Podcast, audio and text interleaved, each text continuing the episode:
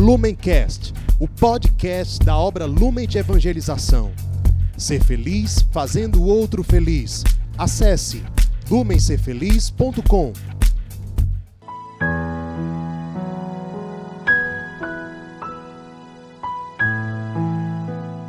Seja bem-vindo a mais um Palavra Encarnada, nossa meditação diária sobre o Evangelho. Muito feliz de você estar aqui acompanhando mais uma vez. Fica o convite de sempre para que você curta o vídeo aqui, nos ajude a evangelizar, compartilhando com outras pessoas, inclusive a presença do Palavra Encarnada nas diversas plataformas, inclusive no Spotify. Nós, mais uma vez, nos reunimos e nos colocamos em oração diante da Palavra de Deus. Vinde, Espírito Santo Vinde por meio da poderosa intercessão do Imaculado Coração de Maria, vossa amadíssima esposa. Vinde, Espírito Santo, vinde por meio da poderosa intercessão do Imaculado Coração de Maria, vossa amadíssima esposa. Vinde, Espírito Santo, vinde por meio da poderosa intercessão do Imaculado Coração de Maria, vossa amadíssima esposa. O evangelho de hoje, dia 16 de outubro, sexta-feira, está em Lucas capítulo 12, versículos de 1 a 7. Diz o evangelho de hoje: Naquele tempo, milhares de pessoas se reuniram a ponto de uns pisarem os outros. Jesus começou a falar primeiro a seus discípulos: Tomai cuidado com o fermento dos fariseus, que é a hipocrisia não há nada de escondido que não venha a ser revelado, e não há nada de oculto que não venha a ser conhecido. Portanto, tudo que tiverdes dito na escuridão será ouvido à luz do dia, e o que tiverdes pronunciado ao pé do ouvido no quarto será proclamado sobre os telhados. Pois bem, meus amigos, eu vos digo: não tenhais medo daqueles que matam o corpo, não podendo fazer mais do que isso. Vou mostrar-vos a quem deveis temer. Temei aquele que, depois de tirar a vida, tem o poder de lançar-vos no inferno. Sim, eu vos digo, a este temei. Não se vendem cinco pardais por uma pequena quantia? No entanto, nenhum deles é esquecido por Deus. Até mesmo os cabelos de vossa cabeça estão todos contados. Não tenhais medo, vós valeis mais do que muitos pardais.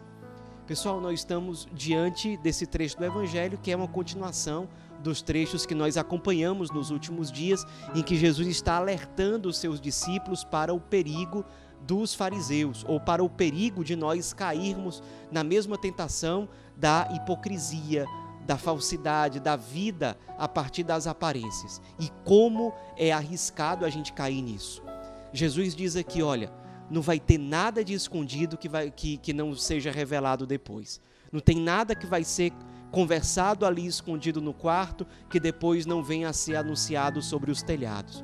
Por que essa imagem?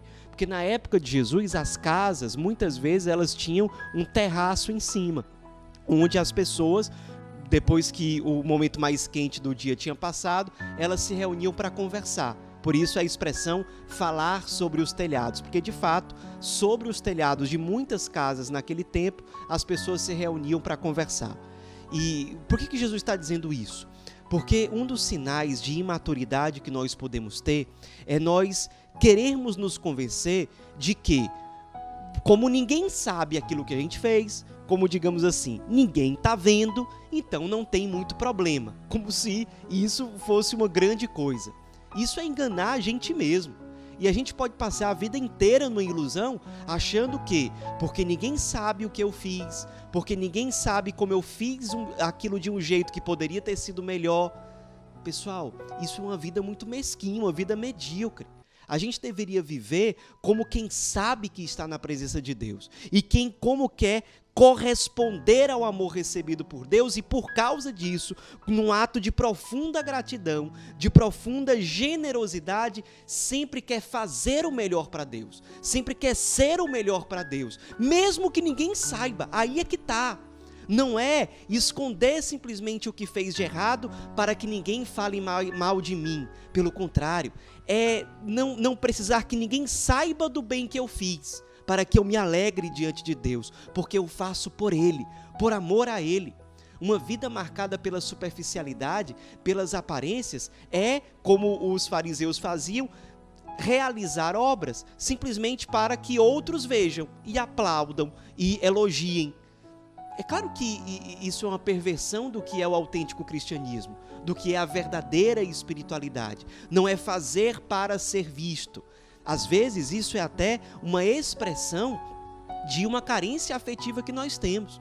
Então vale a pena a gente refletir. Eu, você, vocês irmãos nas casas que estão acompanhando.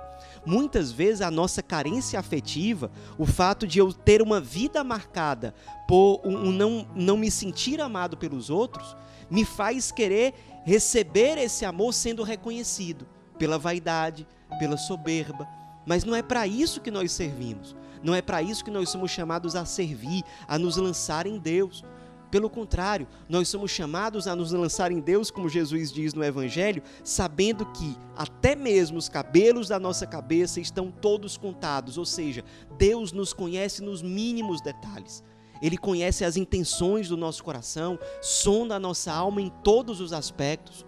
E por amor a esse Deus que nos conhece, que nos ama, que nos resgatou, é por isso que nós somos chamados a servir, a nos consumir nos desapegar tanto das opiniões das pessoas e focarmos mais naquilo que Deus está vendo na nossa vida. Será que eu estou procurando corresponder ao amor de Deus com santidade, com conversão?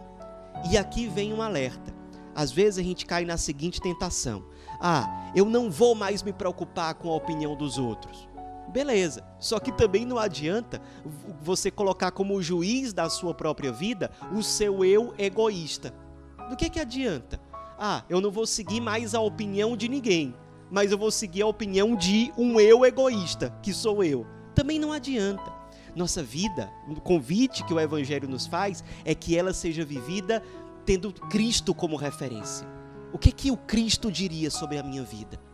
O que é que o Cristo diria sobre as minhas ações hoje, sobre as minhas escolhas hoje?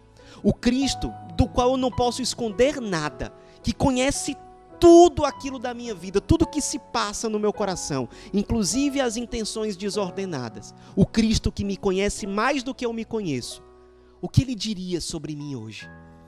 Quem eu poderia ser para ele hoje? Dele eu não posso esconder nada.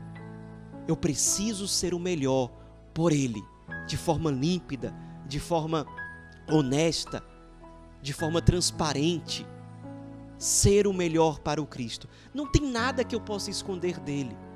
Então, tudo bem, eu vou me, vou me desapegar da opinião dos outros, mas também não vou me apegar à opinião de alguém egoísta, que é aquilo que eu sou hoje. Mas vou colocar a minha vida diante de Deus, diante daquele que é a verdade e que me ama infinitamente e que vai me conduzir no melhor caminho. Viver na presença de Deus, como diz o Salmo. Sejamos humildes e quem é humilde verdadeiramente é também sincero diante de Deus. Não queramos inventar personagens diante de Deus. Sejamos humildes, sinceros, para que a nossa conversão não seja uma palhaçada, mas seja verdade. Que a Virgem Maria nos ajude. Ave Maria, cheia de graça, o Senhor é convosco. Bendita sois vós entre as mulheres, e bendito é o fruto do vosso ventre, Jesus. Santa Maria, Mãe de Deus, rogai por nós, pecadores, agora e na hora de nossa morte. Amém. Lumencast, o podcast da obra Lumen de Evangelização. Ser feliz fazendo o outro feliz. Acesse lumencerfeliz.com.